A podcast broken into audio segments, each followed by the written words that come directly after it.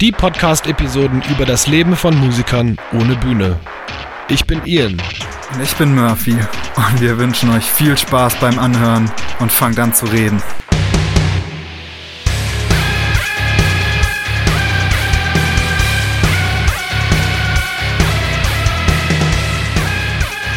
Sehr geil. Herzlich willkommen zu Bühnenlos 2. Bühnenlos 2, herzlich willkommen, liebe Leute. Schön, dass ihr wieder eingeschaltet habt. Erstmal von unserer Seite aus vielen, vielen Dank für die ganzen Reaktionen auf unseren Pilot-Podcast.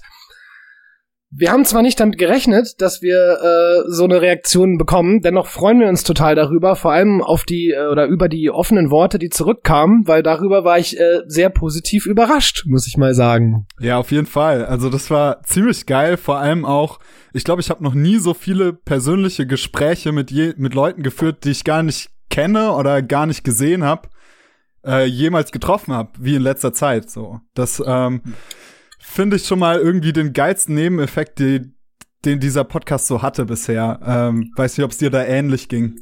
Voll, also ich hatte Reaktionen, ähm, also wir haben ja im letzten Podcast schon so ein bisschen darüber gesprochen, äh, dass ich mal so ein paar Social Media, Social Media äh, Experimente gestartet hatte und ein paar Sachen gepostet hatte, um zu sehen, wie Leute im Social Media darauf reagieren.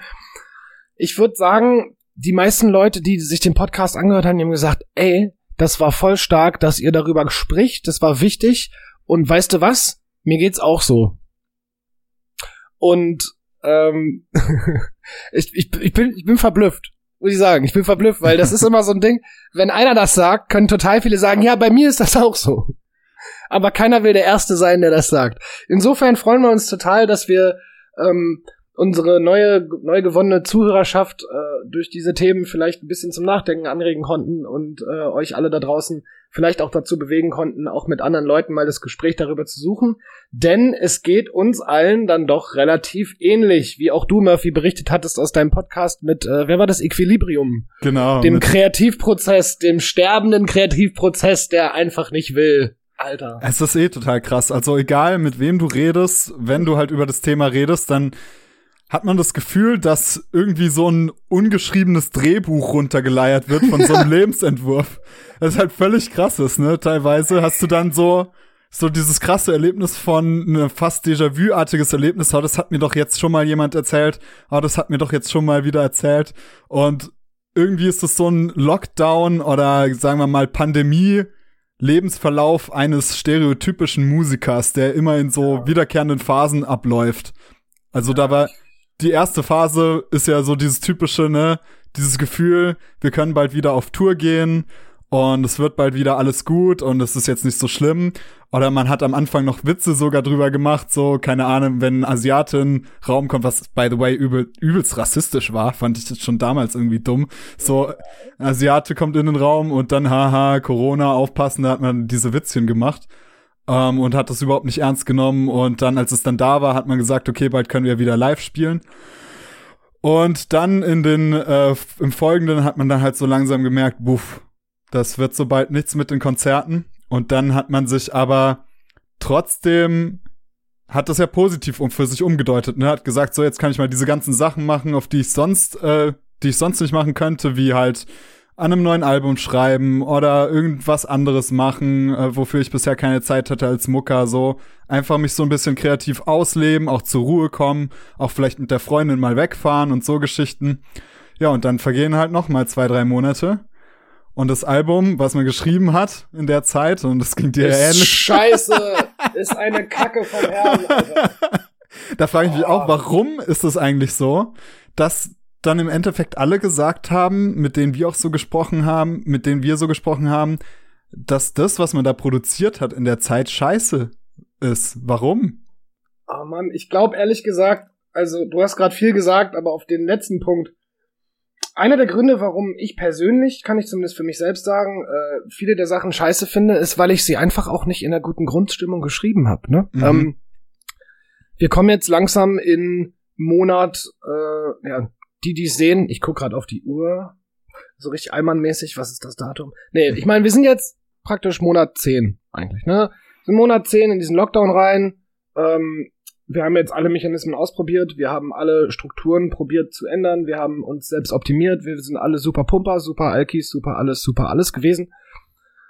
Ähm, das, was man alles gemacht hat, gefällt einem deshalb nicht, weil man nicht in der Grundstimmung ist und weil man sich damit auch überhaupt gar keine Zukunft irgendwie erträumt. Normalerweise ist ja so, du schreibst ein geiles Album mit deiner Band und denkst dir, ey, fett, ich kann mir richtig, ich kann mir das richtig geil live vorstellen, zum Beispiel, ne? Ja. Uh, ähm, da wird halt ein, ein ordentlicher Dämpfer vorgeschoben. Ähm, boah, ich freue mich schon voll, wie wir damit auf Tour fahren. Uh -uh. Boah, ähm, ich freue mich schon total, wie die Leute hier an der Stelle sehen die mit und da klatschen die. Und da, also, ne, da stellt sich dann halt doch heraus, wir machen Alben natürlich, Studioalben natürlich für den Hörgenuss, aber wir machen sie besonders in der harten Musik dafür, das live aufzuführen. Und wenn dieser Teil gerade schlechter und schlechter und schlechter dasteht, dann fehlt einem einfach die Motivation. Und dann kannst du ein Album schreiben, drei Monate, und wenn es fertig ist, merkst du, oh, ich guck mal die Politik, ich guck mal in die Lage der Welt, fuck. Alles egal. Und das ist unheimlich deprimierend, Mann. Und das ist wirklich, das raubt dir deine, dein Elixier, das raubt dir deine Zukunftsfantasie und das raubt dir alles, alles, was dich meistens halt inspiriert, irgendwie dazu, so ein Album zu machen, wird dir geraubt und ist weg und ist in ganz, ganz großer Gefahr und das macht halt mit dir total viel. Mhm. Und ich verstehe das und Mann, es gibt so viele Leute da draußen, die sind so unheimlich talentierte Leute und vor allem die, die ihre Musik in von Hobby in Beruf verwandelt haben und dann kommt so eine Pandemie, den nimmst du ja beides.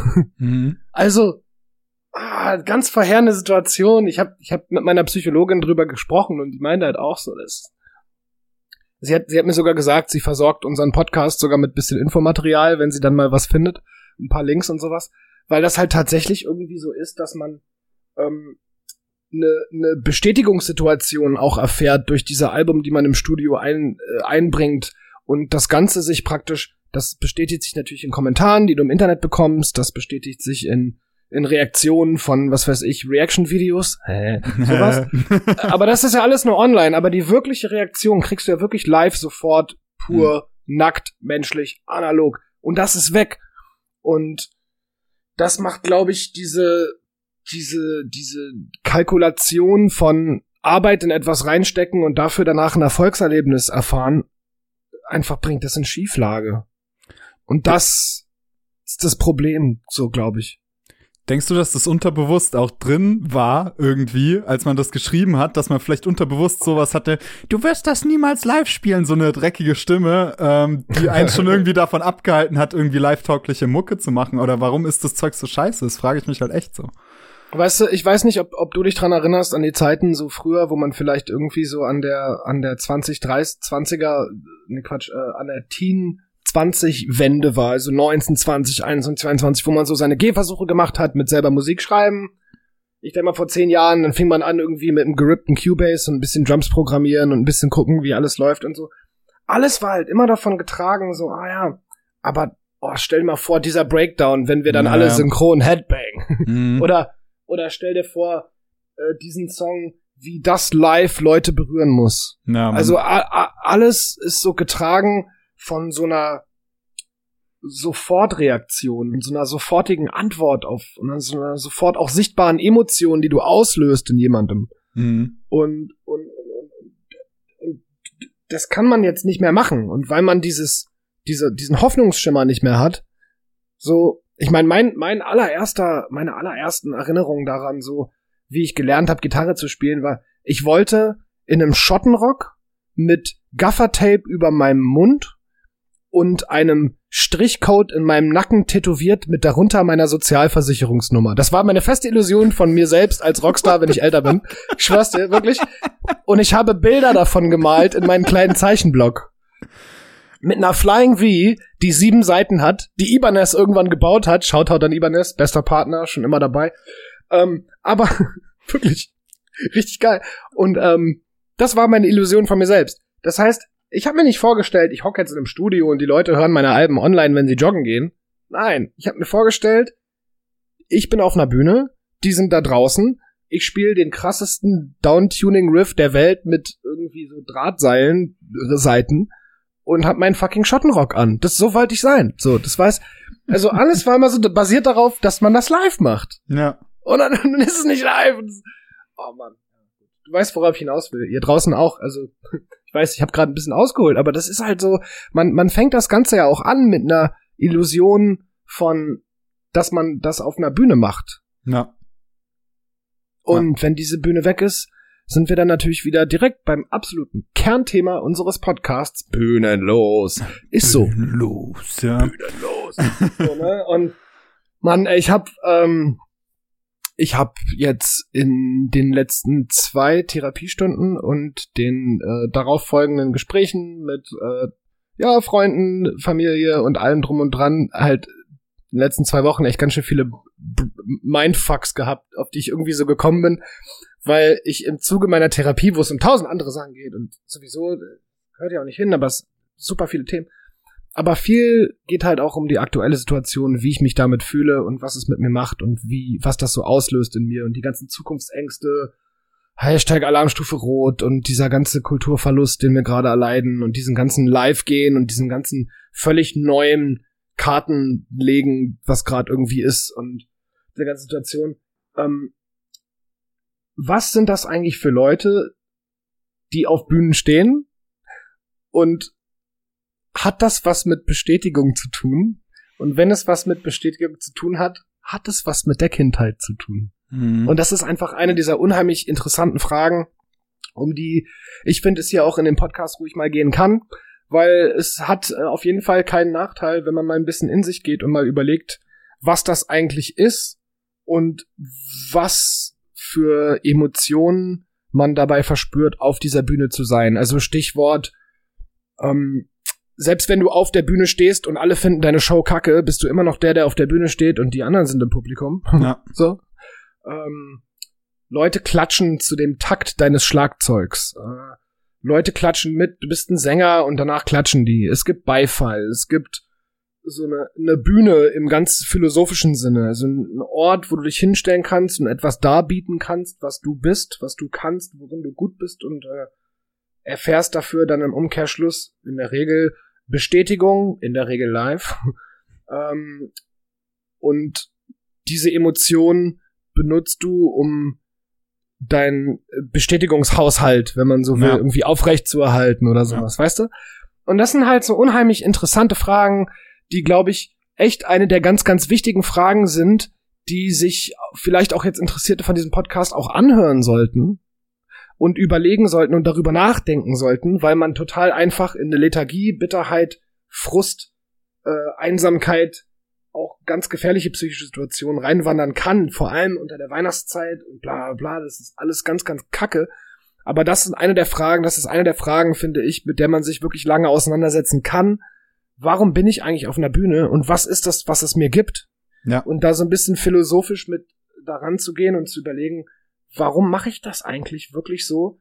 Und nicht, weil das mein Job ist. Du musst ein bisschen früher gehen, du musst überlegen, warum fand ich's geil, mit etwas, wovon ich denke, dass ich's kann, auf eine Bühne zu gehen und dafür Bestätigung zu suchen, wenn ich doch jetzt eigentlich hier, ich habe meine Freunde und ich habe irgendwie mein Umfeld und so. Ähm, warum mache ich sowas Extremes? Weil das ist extrem. Hm. Ähm, um irgendwie eine Befriedigung und eine Bestätigung zu erfahren. Warum tue ich das eigentlich? Ich finde es total spannend, weil es gibt ja auch, äh, wir beide kennen sie auch, die, diesen Typ Musiker, der so dieser Genie ist und so mega genial und krasse Songs schreibt, aber halt gar nicht auf die Bühne will. Und ich weiß nicht, wie es dir geht, aber ich bin immer so, wenn ich so jemanden treffe, immer so, what? Hey, Alter, geh doch auf die Bühne. Und er so, nee, ich will einfach nicht, fühle mich da nicht wohl. Und äh, ich finde es finde es halt schon spannend, weil da fragt man sich dann schon, man, man legt sich das immer so zurecht, ja, das kommt von der Musik, das kommt von meiner Liebe zur Musik, dass ich unbedingt auf die Bühne will. Aber offensichtlich gibt's ja diese Menschen, die diese krasse Liebe zur Musik auch empfinden und nicht das Bedürfnis haben, damit auf eine Bühne zu gehen und das so ein bisschen mehr entkoppeln können. Da fragt man sich natürlich schon auf der einen Seite, woher kommt es? Aber ja, gut, ist nur so ein Gedanke, den ich gerade hatte, was ich viel spannender eigentlich fand und worauf ich eigentlich eingehen wollte, ist das Warum. Weil das ist richtig mächtig. So, das hat ja auch was mit Zufriedenheit zu tun, so dein Warum zu finden. Warum ist mir die Bühne so wichtig? Und das ist halt geil, ein geiler Reflexionsprozess, da jetzt auch mal reinzugehen, gerade in der Phase so, warum fuckt mich diese Situation so ab? So, weil wenn ich da die Antworten finde, ähm, dann kann das mir, denke ich, ganz viel geben, auch für meinen zukünftigen Umgang mit der Bühne, wenn sie wieder da ist. Ja, ich habe ich hab ganz viele Situationen, Szenarien in meinem Kopf inzwischen schon durchgespielt. Eine davon war, ich reflektiere diesen Prozess jetzt zu Ende und komme dann auf eine Bühne und find's nicht mehr geil. ah, mega, ja. Ich mega, mega Schiss vor. Ähm, ich glaube aber nicht, dass es jetzt einfach nur darum geht, die ganze Zeit nur was zu kompensieren. Also kein Mensch steht auf einer Bühne und erfährt diesen ganzen geilen Scheiß. Beziehungsweise man muss an dieser Stelle, finde ich, auch äh, inklusiver sein. Es geht ja gar nicht darum, der zu sein, der auf der Bühne steht, sondern es geht eigentlich, äh, und da ist auf jeden Fall, geht raus an alle, denen Alarmstufe Rot wichtig ist. Es geht ja eigentlich darum, um diese ganze Bühnenerfahrung selbst und um diese ganze Veranstaltungserfahrung, um diese ganze Eventbranche, wenn man so will. Weil Event bedeutet ja im Nachhinein, äh, etwas findet um eine bestimmte Uhrzeit statt und hat, hat jetzt einen Fokus. So. Mhm. Und du, kriegst davon eine Reaktion von einem Publikum vermutlich relativ schnell. Du kriegst eine Stimmung mit, du kriegst irgendwie so. Und wenn du, ob du einen Bücherzirkel machst, eine Homeparty feierst, die dann gelungen ist, ob du einen Gig spielst, dafür Beifall kriegst, ob du, ob du ein Flugzeug landest und alle klatschen und du bist der Pilot und kriegst nichts mit und lachst darüber. Alles durch die Bank ist immer etwas, du, du, du tust etwas gepolt auf eine bestimmte Uhrzeit und eine bestimmte Veranstaltung, freust dich darüber, dass es passiert und kriegst eine immediate Reaction zurück. Mhm. So. Erstmal das. Das heißt, es geht gar nicht darum, um, nur um die Leute, die auf den Bühnen stehen und die krassen Rockstars sind und jetzt so, uh, geil, sondern es geht halt um, um diese ganzen, um den ganzen Mindset dabei. Was machst du jetzt hier gerade? Und du bist jetzt hier gerade vor 500 Leuten in der Halle und du bist der Stage Manager, der reicht nur das Wasser, aber du bist ja trotzdem Teil von dem ganzen Geflecht. Ja. So. Und du bestätigst dich praktisch dadurch, dass du diese Reaktion von dem Publikum zurückbekommst. Weil die Mhm. kriegst du ja auch ab. Die kriegt ja in der ersten Linie nur der Star, aber du weißt, mehr als das Publikum, dass du jetzt wichtig dafür warst. Hm. Warte, jetzt muss ich niesen. Oh Mann. Gesundheit. Lass, la, lass den bitte drin. Lass, lass das mal drin. ja, logisch. Genau, niesen ist menschlich. Ich weiß auch nicht, was gerade los ist. Kommt noch einer. Das ist Instant, Instant Karma für in der Wohnung rauchen. Das heißt, Oh, ähm, genau. Und ähm, ja, also ich meine, ich, ich, ich denke auch, dass, dass viele Leute, die in die Veranstaltungsbranche reingehen, ähm, erfahren haben, irgendwie so, oh, das ist eine unsichere Nummer und oh, was ist, wenn, keine Ahnung, wenn, wenn dein Stern mal fällt oder wenn irgendwie mal was unpopulär wird oder was, was ist, wenn, wenn deine Band nicht mehr cool ist, was ist, wenn, ähm, wenn die Halle pleite geht und so. Und all diese Endzeit-Gedanken kommen jetzt natürlich zusammen und du stellst dir Fragen um deine fucking Existenz, Alter. Du stellst die Frage, habe ich den falschen Job gewählt? Mhm. Und du kriegst die Frage von anderen auch gestellt. Und du, du, du musst dich fragen, so, ist, ist das, was ich kann, ist alles, was ich kann, jetzt äh, wertlos? Ich meine, ganz ehrlich, ich habe mich jetzt zehn Minuten vor dem Podcast habe ich mich in Berlin beim Impfzentrum beworben, habe so ein Motivationsschreiben äh, geschrieben und habe gesagt, hi, ich bin Ian. Ähm, eigentlich wäre ich jetzt mit so einer, das habe ich jetzt nicht geschrieben, aber also eigentlich wäre ich jetzt auf so einer komischen Tour, dann würde ich wahrscheinlich in irgendwelchen Veranstaltungen arbeiten, dann würde ich wahrscheinlich in so einem Büro ein bisschen sitzen und da irgendwie eine Veranstaltung planen, dann würde ich wahrscheinlich mich mit Social Media Sachen auseinandersetzen und dann würde ich hier machen, würde ich da machen, dann würde ich wahrscheinlich abends noch auf eine Show gehen und wahrscheinlich würde ich da noch irgendwie auf eine Party gehen, die natürlich auch eine Veranstaltung ist. So. Ähm, Mache ich aber nicht.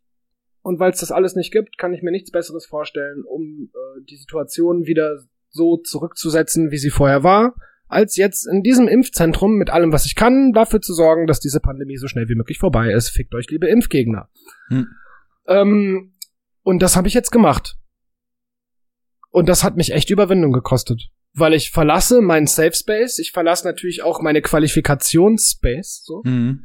und gehe jetzt irgendwo hin, wo natürlich selbst jemand, der BWL studiert hat, mehr kriegt als ich, obwohl der nichts damit zu tun hat, einfach nur so. Ja. Ähm, worauf will ich eigentlich hinaus? Ein bisschen den Faden verloren. Aber ich meine, jetzt habe ich mich für dieses blöde Impfzentrum, also nicht blödes, aber jetzt habe ich mich für ein Impfzentrum beworben, dass ich irgendwie am Flughafen Tempelhof oder an der Arena Treptow oder am Flughafen Tegel oder wo auch immer die das jetzt machen oder die mich nehmen, ich da mithelfen kann, dass die Situation halt wird wie vorher. Ja. Und ähm, das wirft natürlich innerlich auch tausend Fragen auf, wie, oh Mann, jetzt habe ich mich echt dazu entschieden, etwas anderes zu machen als das, was meine Qualifikationen sind, das, was mein Berufsalltag ist, das, was ich kann, vermutlich zu einem Mindestlohn. Mhm. Das macht unheimlich viel mit einem. Das macht einen traurig, wütend, politisch agitiert, identitätsmäßig ist das echt nicht einfach.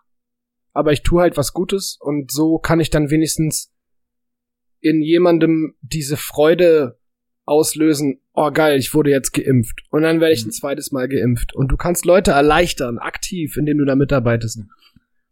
Und das ist dann irgendwie dann doch gar nicht so anders, als wenn man Leuten so eine Show vorsetzt und Ja. die zwei Stunden lang mal irgendwie ihre, ihre, ihre Probleme vergessen können. Weißt du?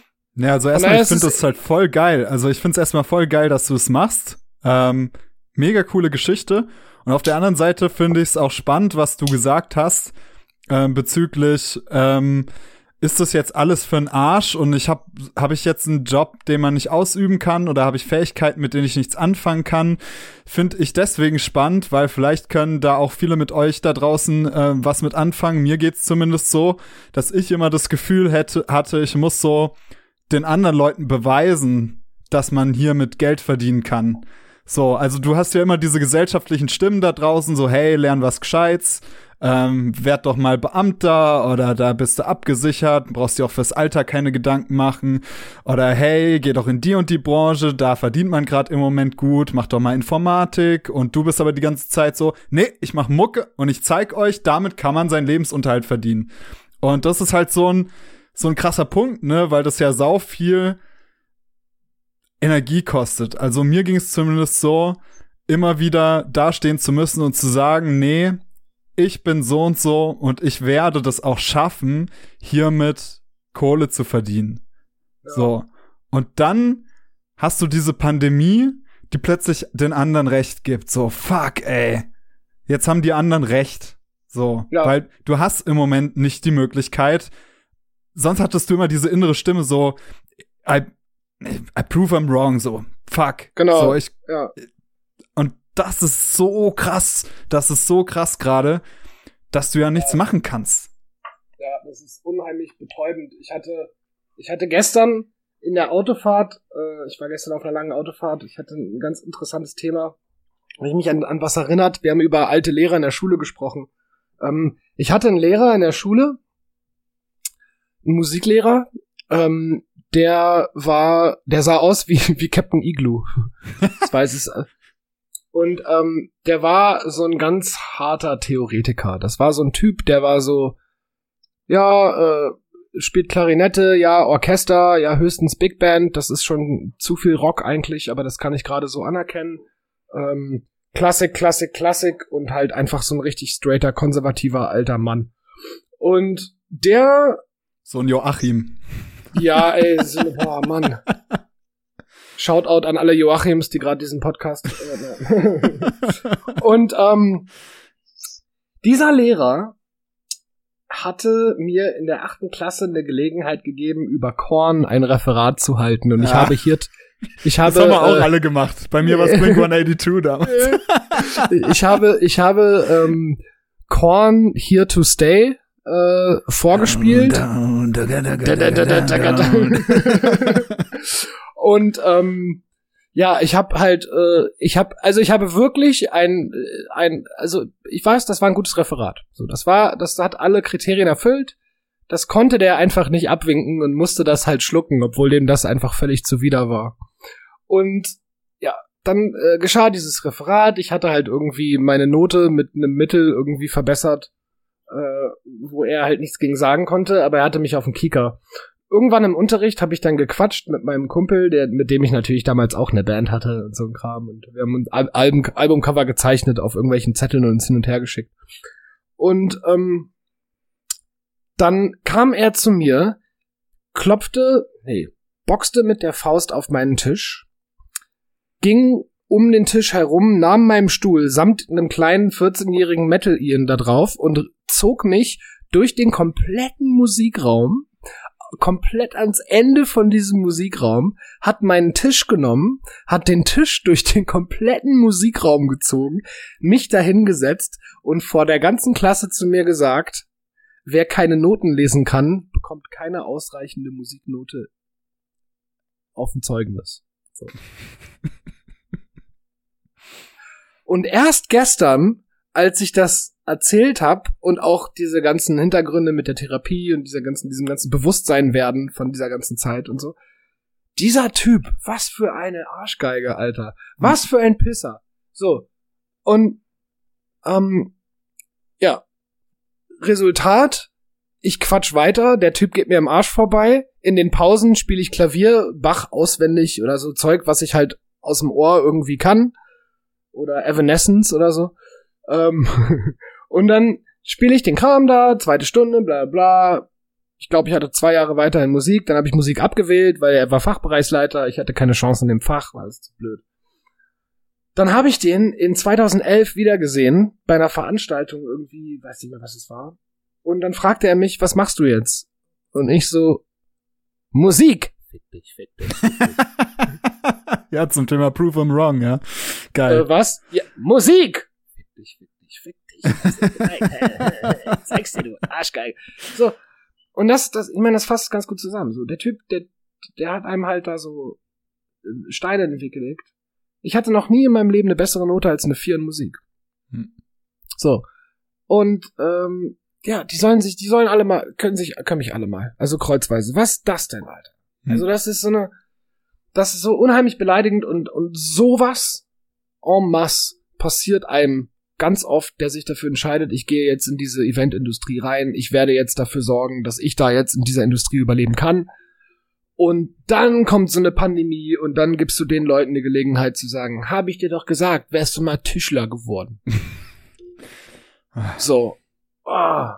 Ich glaube, ich glaube, das ist eine ganz, eine ganz schwierige Geschichte, vor allem heutzutage, wo du dann halt auch Angst hast, Angst darüber zu zeigen, dass du mit dieser Situation strugglest und Angst hast, darüber zu reden, dass du mit dieser Situation strugglest, weil du halt auch Angst hast, dass Leute um die Ecke kommen und sagen, tja, also ein bisschen liegt das ja auch an dir, weil du hast ja, du hast ja sowas Riskantes ja immer noch ausgesucht. Mhm. Und deshalb ist dieses, dieses Stigma so schwer, dann auch zuzugeben, dass man fucking Zukunftsängste hat, Alter. Ja. Und sich auch nicht auf dem, auf dieser politisch korrekten äh, Alarmstufe Rot, die im Übrigen gut kommuniziert, sehr, sehr gut kommunizieren, relativ gewerkschaftlichen Sprachebene unterhält, sondern einfach mal sagen kann, ey, Alter, ich habe Angst, dass das, was ich kann, alles, was ich kann, was ich mir in 15 Jahren mit Emotion und Elan raufgeschafft habe, jetzt nichts mehr wert ist. Mhm.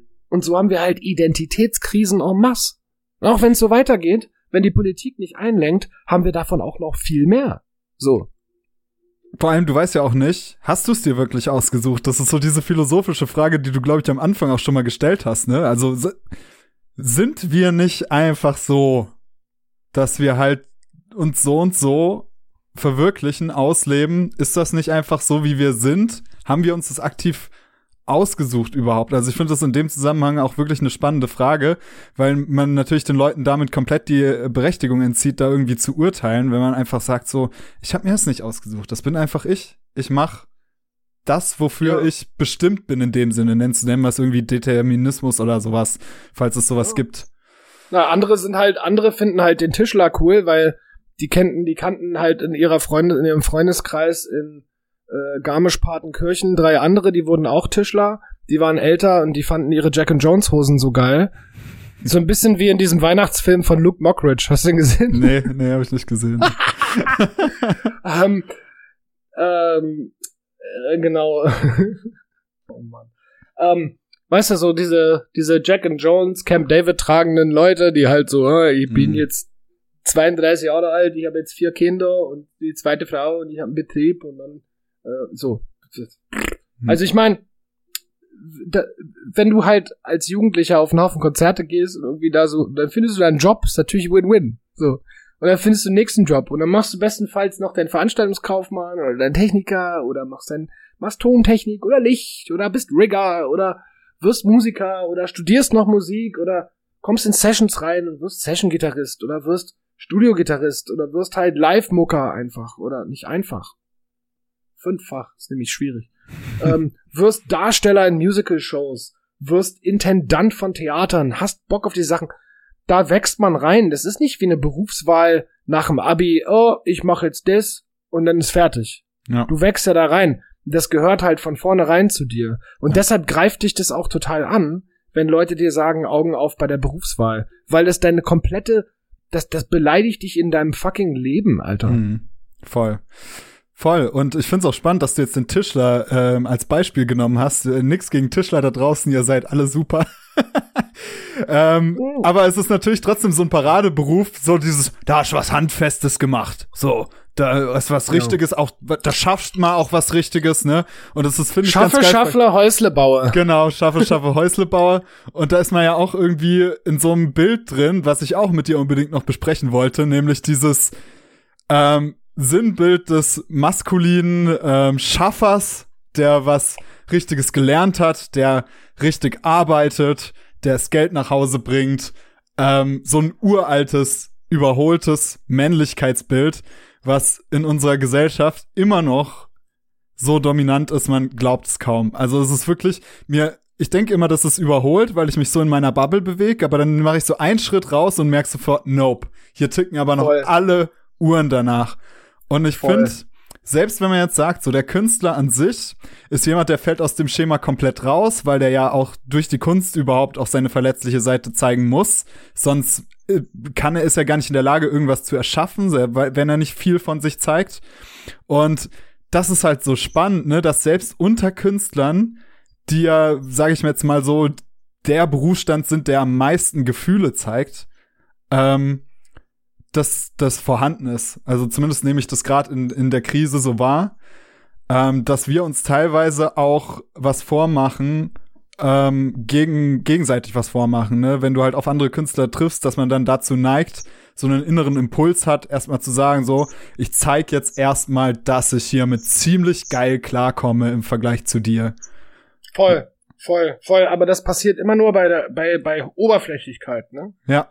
Also, ich hatte, ich hatte gestern ne, einen ganz interessanten, richtig kurzen Chatverlauf ähm, mit Hans von 8 Kids. Shoutout an dich. Shoutout. Und äh, ja, ich war bei ihm in der Gegend und habe ihn angeschrieben und gefragt, ey, bist du zufällig gerade am Start? Lass mal irgendwie Social Distance mäßig spazieren gehen, muss man gerade ein paar Stunden totschlagen. Er hatte keine Zeit, Sprachnotiz, Sprachnotiz und er schreibt, ey Mann, ja, voll der Pain, unsere äh, Bewerbung bei der Initiative Musik wurde abgegeben äh, und nicht angenommen, wurde abgelehnt. Richtiger Pain, Alter, die ganze Situation geht auf den Sack. Ich muss jetzt das und das machen. Ey, ich komme nicht mehr klar. Ähm, was mich dann halt auch einfach sofort abholt, weil ich weiß, wie das ist. Ja. So. Und wenn diese ganzen Männlichkeitsbilder, also das ist jetzt natürlich das ultimative Buzzword 2020 Toxic Masculinity. Mhm. Wir sind, wir gehen damit toxisch maskulin um. Und zwar so doll, dass wir uns selbst damit nicht gut tun. Also toxische Maskulinität ist ja ein bisschen zweierlei. Es ist ja auf der einen Seite besonders ein Schlagwort aus der Feminismusbewegung. Ähm, um das ganz kurz vorweg zu sagen, vollkommen berechtigt. Ähm, indem es natürlich viel darum geht, Verhalten gegenüber Frauen in Bezug auf toxische Maskulinität. Bloß jetzt ist es so, dass wir in Zeiten von ganz großer Schwäche diese Schwäche alle nicht zeigen wollen, weil wir nicht damit umgehen können, dass wir jetzt mit einer Situation strugglen. Also spätestens jetzt. Vor allem keiner will der Schwächste sein. Das ist ja das Spannende, ne? Ey, Weil Alter, wenn man darüber redet, dann könnte ja rauskommen, dass man doch der Schwächste ist. Da ist ja so eine Grundangst mit verbunden, die existenziell irgendwie in, im, in einem Mann drinsteckt, ne? Ich will nicht Genau. der Schwächste sein, so. Genau, ich will nicht der, der's der sein, der es verkackt hat. Ich will nicht der sein, der der Verlierer. Ich will, also viele Männer sind ja auch noch so, ich will aber ein Provider sein, so. Und ich will Mhm. ein Breadwinner sein. Ich will der sein, der es schafft, äh, irgendwie, dass meine Frau nicht arbeiten muss und sich um Kinder kümmern kann. Yo, Bullshit, das wollen die Frauen noch gar nicht mehr. Das ist doch völlig outdated, Alter. Aber trotzdem hängen Männer an diesen Rollenbildern von sich selbst fest. Und zu diesen Rollenbildern gehört halt auch, dass man keine Schwäche zeigt, dass man nicht, nicht weint, dass man nicht irgendwie, äh, da, dass man rational ist, dass man sagt so, oh, ja, gut, dann mach ich jetzt das.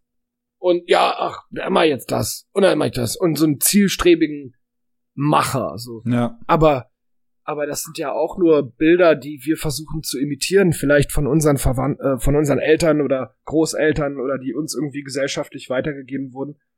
Ähm, und jetzt müssen nach und nach alle feststellen, dass das halt leider völliger Bullshit ist. Ich meine, nach dem, nach dem Zweiten Weltkrieg hattest du zum Beispiel auch eine Situation, wo du halt mit einem Haufen gebrochener Männer irgendwie zu tun hattest. Mann. weil die Männer waren die, die waren an der Front und die kamen zurück und die waren natürlich alle, selbst wenn sie irgendwie gesund waren, mechanisch, medizinisch gesund oder mechanisch gesund, äh, waren die im Kopf absolut nicht gesund. Das waren Mhm. traumatisierte, gelähmte Leute, die Kriegstrauma hatten, die äh, kannst du nicht übersehen, so.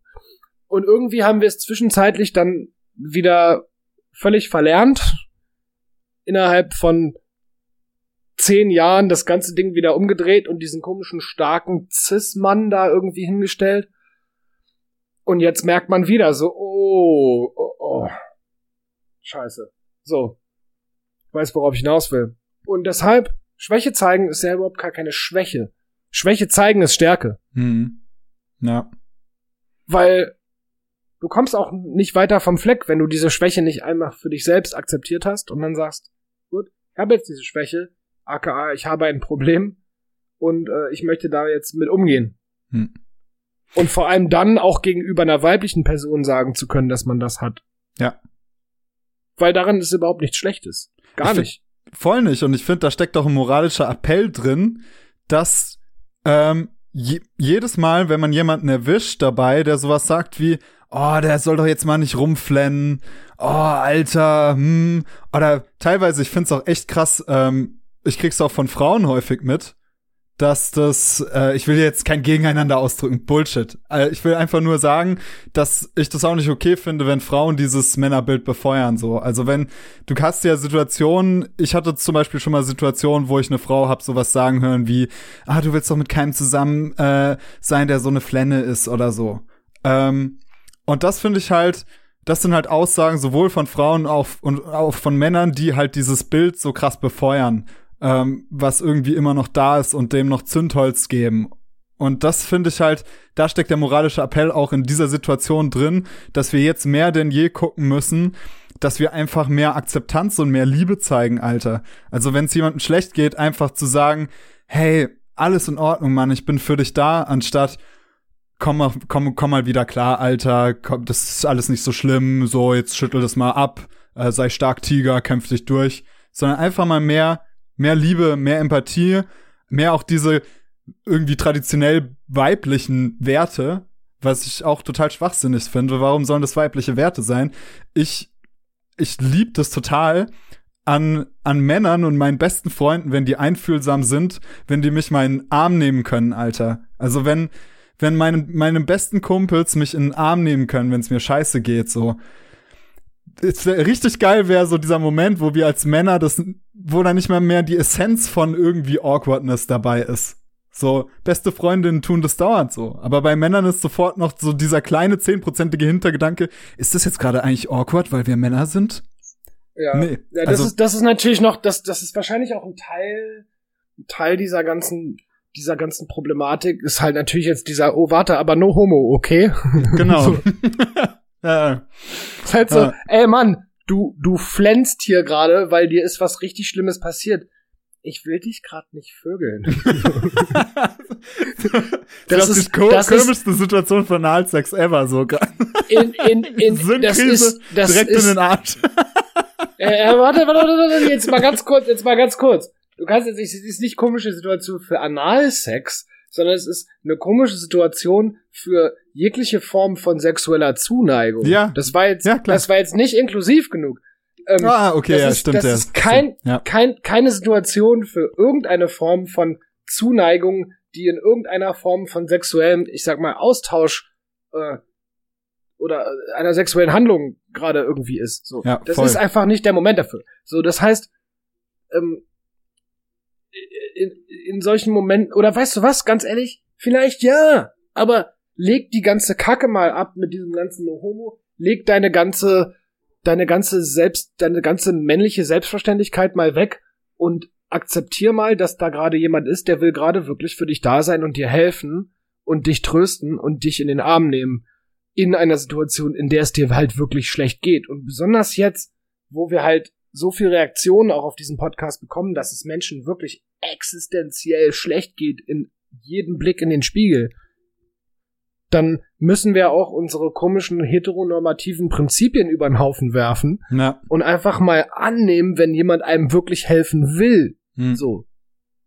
Und dann auch nicht helfen will mit, ja, ja komm, wir suchen dir jetzt mal eine Ausbildung als Tischler, da wirst du richtig rich mit. Nein, Mann, es macht dich nicht glücklich. Ich habe auch keine Antwort auf die Frage. Und wenn ich jetzt jemanden trösten würde, der in dieser Situation ist, wüsste ich auch nichts anderes zu tun, als wahrscheinlich mit dem mitzuflennen. Hm. So, aber das würde ich machen. Ja. Weil ich habe da selbst persönlich jetzt auf jeden Fall meine Berührungsängste verloren und wünsche mir, dass da halt noch mehr Verständnis für da ist und noch mehr Inklusion und noch mehr, noch weniger, weniger von diesem, uh, das könnte jetzt awkward werden und mehr, es ist jetzt, die Situation ist schlecht, ich verstehe das, ich helfe dir, ich tröste dich, leg dich auf meine Schulter, ich bin jetzt nur Schulter, so, Hm. weißt du? Das ist halt, das ist halt, glaube ich, wichtig, weil wir, wir, wir, wir haben jetzt zu viel Zeit, zu wenig zu tun, zu viel Existenzkrise und denken über einen Haufen fucking deepen Shit nach. Und mehr, mehr denn je. Ja. Und das ist eine richtige eklige Denkpause. Sie ist ekelhaft. Das Mhm. ist ekelhaft. Jeder Tag ist ein fucking Struggle. Auch für Ja. mich. Es sind- Jeder Tag ist ein Struggle. Weil jeder Tag ist ein Tag mehr, in dem deine Industrie ein kleines Stückchen weiter stirbt. Jeder Tag ist ein Tag mehr, wo Leute aus deiner Industrie abspringen. Jeder Tag ist ein Tag mehr, an dem sich Leute umbringen, Alter. Hm. Jeder Tag ist ein Tag mehr, an dem irgendwer da sitzt, nicht weiß, was er machen soll, weil er niemanden zum Reden hat. Hm. Jeder Tag ist ein Tag mehr, an dem irgendwer da sitzt und von irgendwelchen Arschgeigen in seiner Umgebung gesagt bekommt, ja, hättest du mal einen Tischler gemacht. Ja. Schaffe, schaffle, Häusle, baue. So. Und die, mit diesen Identitätsproblematiken sich jeden fucking Tag auseinandersetzen müssen, dann kommt die Bundesregierung um die Ecke und sagt, hey, ich erstatte dir im Dezember Geld für November. Oh, doch nicht. Äh, ich gebe dir die Hälfte und wann ich dir den Rest gebe, sage ich dir noch nicht, weil wir müssen erstmal unser IT-System prüfen. Aber dem Einzelhandel geben wir jetzt wahrscheinlich früher was und lassen den wahrscheinlich Click und Collect machen, weil sonst, äh, ja, hm, sonst, äh, ja, sonst machen wir Leute traurig, weil die sich nicht zu Weihnachten kaufen können. Also ich meine, so, du weißt, worauf ich hinaus will. Ja. Verheer verheerend, Alter. Ja. Furchtbar. Ah, nervige Leute. Aber es ist halt so, wie es ist.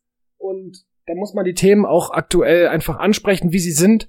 Und ich finde, es gelingt uns bisher eigentlich ganz gut hier in dem Mhm. Podcast. Und es gefällt mir auch jedes Mal Leuten, bei denen ich das Gefühl habe, die würden sich das geben, denen das zu schicken und zu sagen, ja, mm, hör da mal rein, lass dich dadurch ein bisschen inspirieren und vielleicht ein bisschen äh, bewegen, weißt du? Voll, was ich halt durch Bühnenlos so mag, ist so diese Verknüpfung, die sich in unseren Gesprächen ganz organisch ergeben hat zwischen persönlichem Befinden und äh, politischem Aktivismus so. Dass du die da feststellst, dass du es nicht mehr trennen kannst. Und dass ich, Ja. gestern stand ich unter der Dusche und hab ähm, halt Daily Drive da von Spotify, diesen Mix aus News und Musik, äh, das klingt wie ein Werbeslogan, der- ich glaube, es ist sogar der Werbeslogan, dein Mix aus News und Musik. Äh, hab dann halt Nachrichten gehört und dann lief halt so. Warte, du hörst unter der Dusche Nachrichten? Ja, ist doch geil. Wie machst du denn das technisch? In der, mit einer Boombox, die ich im Badezimmer platziere. Ah, du machst aber richtig laut machen, Das oder? ist auch saulaut, ja. Ja, und dann höre ich halt so, ähm, ja, es geht irgendwie darum, ob man sich so Kampfdrohnen zulegt. Und dann denke ich mir so, boah, boah, das, da zieht's mir schon alles zusammen. So, wenn da halt über die Pfennige äh, gestritten wird, die man halt irgendwie zur, zur Jetzt-Rettung von Solo-Selbstständigen aufbringt und dann berät man ernsthaft im selben, vermutlich noch in derselben Sitzung, was weiß ich denn, darüber, ob man sich fucking Kampfdrohnen zulegt. Und, dann, und das sind halt so Momente, wenn du das mit deinem persönlichen Empfinden ein bisschen verknüpfen kannst, dann ist es einfach der Feind der Politikverdrossenheit. Und das finde ich irgendwie cool und das Schöne daran, dass ähm, man da einfach so ein bisschen demokratischer wird, auch vom Denken, dass man wieder checkt, dass man was zu sagen hat und dass das, was man sagt, ähm, auch am besten halt das politische Bild ähm, auch steuert und mitbewegt. Ja, das, ja, Mir das zum ist Beispiel geil. so, dass ich jetzt Geil. auch wieder diesen Gedanken hab hinsichtlich Bildungspolitik, weil ich frage mich so, woher kommen denn so die Werte, die wir haben und so. Und natürlich kommen die halt zum großen Teil aus unserer schulischen Prägung. Und das sind die Werte, mit denen wir uns jetzt in der Krisensituation rumschlagen müssen, die uns halt echt zerhauen. Und dann fragt man sich halt auch so Sachen wie Beamte dürfen ja, ähm, die werden ja geprüft vom Amtsarzt und wenn die halt ähm, irgendwie da was drin haben, wie zum Beispiel war in psychiatrischer Behandlung, dann dürfen die nicht unterrichten. Und dann frage ich mich so, Alter, wenn du mal diese Statistik zugrunde legst, dass jedes jeder zehnte Depressionen hat, dann kannst du mal sagen, in so einer Schulklasse haben drei Kinder Depressionen so im Durchschnitt. Genau. Hast aber da vorne jemanden stehen, der selbst gar keine Ahnung davon hat, weil man von vornherein alle Lehrer rausgefiltert hat, ähm, die mal damit zu kämpfen hatten oder die sogar noch den Mut hatten, sich in Therapie zu begeben. Wie soll denn jemand, der da vorne steht, davon gar keine Ahnung hat, den nur ansatzweise das so gut vermitteln, wie jemand, der die ganze Scheiße mal durchgemacht hat und gesagt hat, es war so gut, es war so viel besser, dass ich mir eingestanden habe, dass ich es nicht allein schaff und dass ich mir Hilfe suchen kann. Und da, da, man verhindert einfach im Moment in unserem Bildungssystem aktiv, dass den Kids sowas ähm, ja, irgendwie vermittelt wird. Und was machen wir dann, wenn diese Kids in 20 Jahren wieder Musiker sind? Dann gibt's vielleicht Ja. Pandemie, eine andere Pandemie oder was weiß ich, mutiertes Ebola. Äh, Ding oder so und dann sitzen die wieder da, weil wir es nicht geschafft haben, Lehrer endlich einzustellen, die ähm, den Mut hatten, sich in psychiatrische Han Behandlung zu begeben. Ja, das ist geil. Don't get me started, but you Ja. did. Ey, ganz echt. Ich meine, ich meine, wir, wir haben uns dieses, diesen Podcast, ähm, oder wir haben uns, als wir diesen Podcast angefangen haben, äh, zum Ziel gesetzt, besonders über die psychologische Situation zu reden, über die soziale Situation, die gesellschaftliche Situation. Aber wir können die Politik halt auch nicht außen vor lassen. Deshalb ist es halt eben wichtig, ähm, dass man diese politischen Themen dabei auch anspricht, weil die sind ja maßgeblich für den Zustand der Menschen verantwortlich. Also wenn wir wenn wir jetzt Leute darin bestärkt hätten, im kulturellen Sektor sich irgendwie und äh, sich jetzt irgendwie breit zu machen oder wir Leute darin bestärkt hätten, mehr in die Naturwissenschaften zu gehen. Das ist ja gerade ein enormes Problem zum Beispiel. Wir Mhm. haben wir haben kaum Navi-Lehrer, wir haben kaum IT-Lehrer, wir haben kaum wir haben auch im Übrigen äh, keine Pflegekräfte in der Pandemie. Äh, Ja. Ups. Weil die Schule dir gesagt hat, geh und werde Akademiker.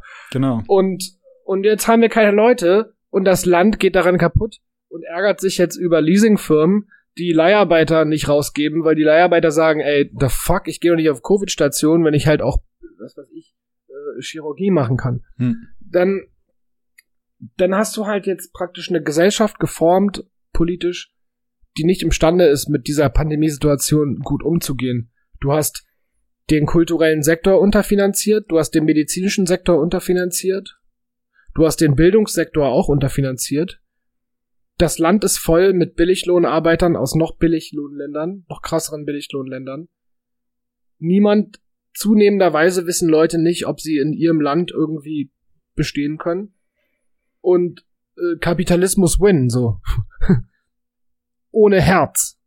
Und äh, wenn du nicht ein Teil davon sein willst, bist du raus oder was?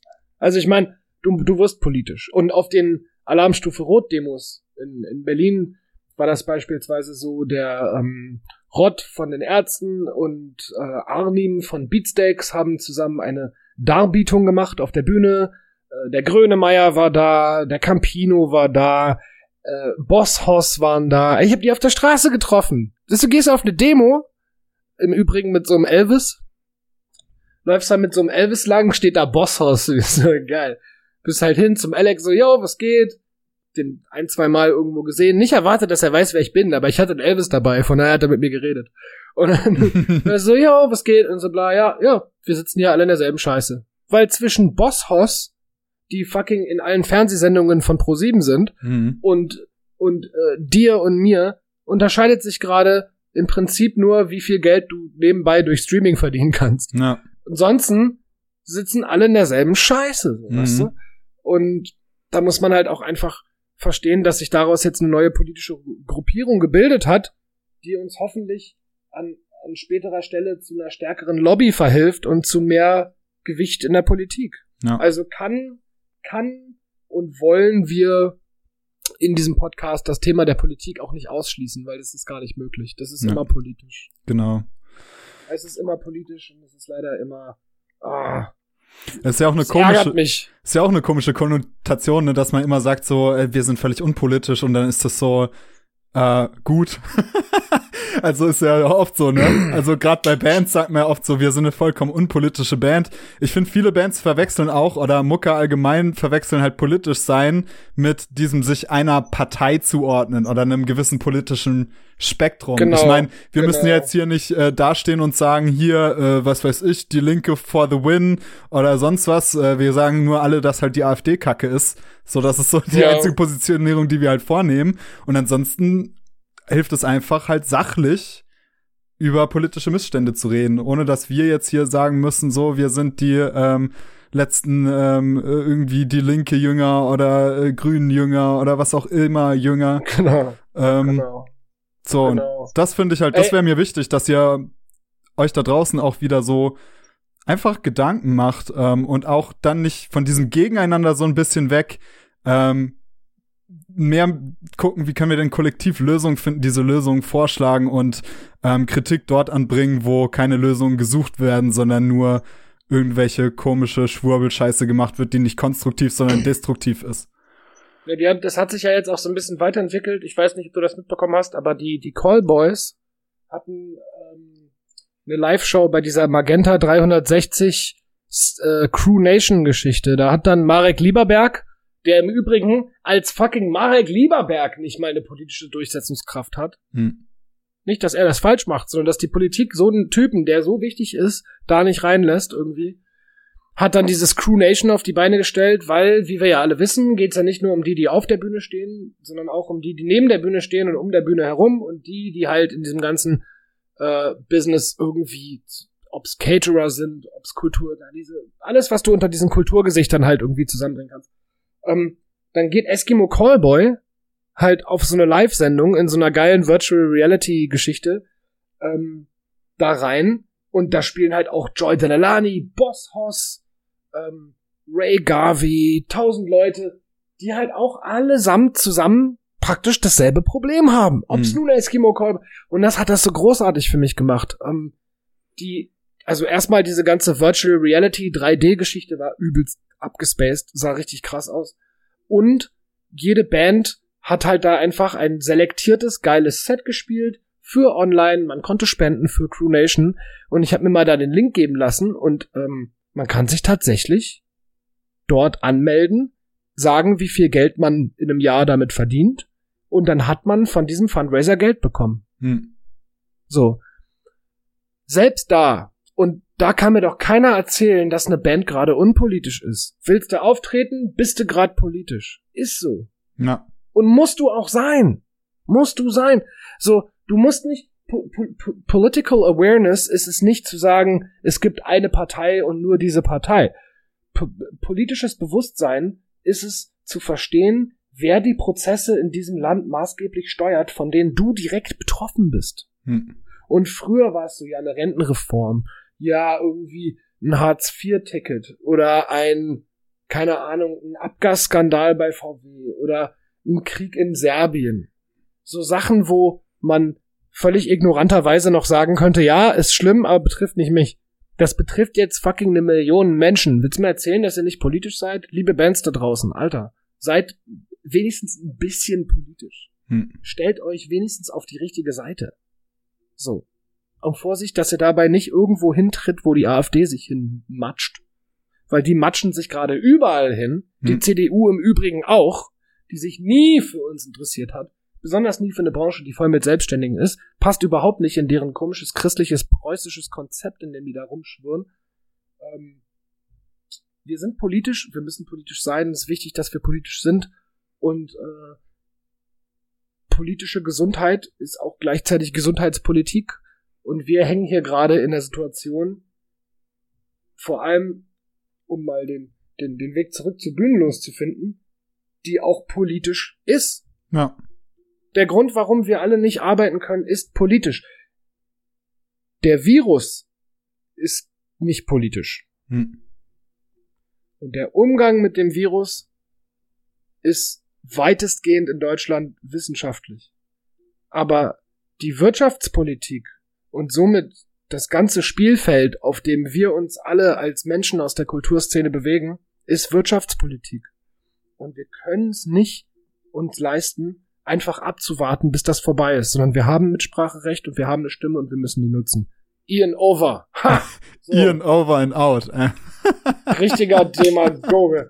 Nee, aber das ist so. Ey, das müssen wir machen. Das müssen wir machen, weil ganz ehrlich, wir sitzen hier, wir ärgern uns über die Situation. Ich habe tatsächlich mit dieser, mit diesem Impfmove und in so einem Impfzentrum irgendwas zu machen. Das ist überhaupt nicht, was ich machen will, aber ich kann wenigstens ein kleines bisschen was dafür tun, um diese ganze Kacke ein bisschen zu beschleunigen. Und ein bisschen was dafür tun, dass es den Leuten um mich rum gut geht. Ähm, ja. ja, aber ich finde es geil, weil die Kernessenz von dem, von allem, was du gesagt hast, ist ja Solidarität.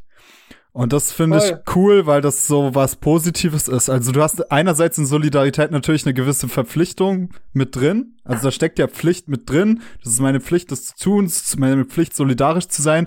Aber noch viel schöner, ich finde, da steckt halt auch Liebe mit drin, so. Und das finde ich halt so geil, weil im Prinzip ist das das, was uns von den anderen unterscheidet. Äh, von denen, die immer noch meinen, es gäbe irgendwie eine Corona-Diktatur oder so. Das sind Leute, die wollen nicht solidarisch sein. Die wollen nicht, die wollen keine gemeinsamen Lösungen finden. Die wollen Recht haben. Und die wollen sich geil fühlen. Und die wollen äh, Wände aufbauen, damit sie dann irgendwie hervortreten aus der Masse. So, die, denen geht's um sich.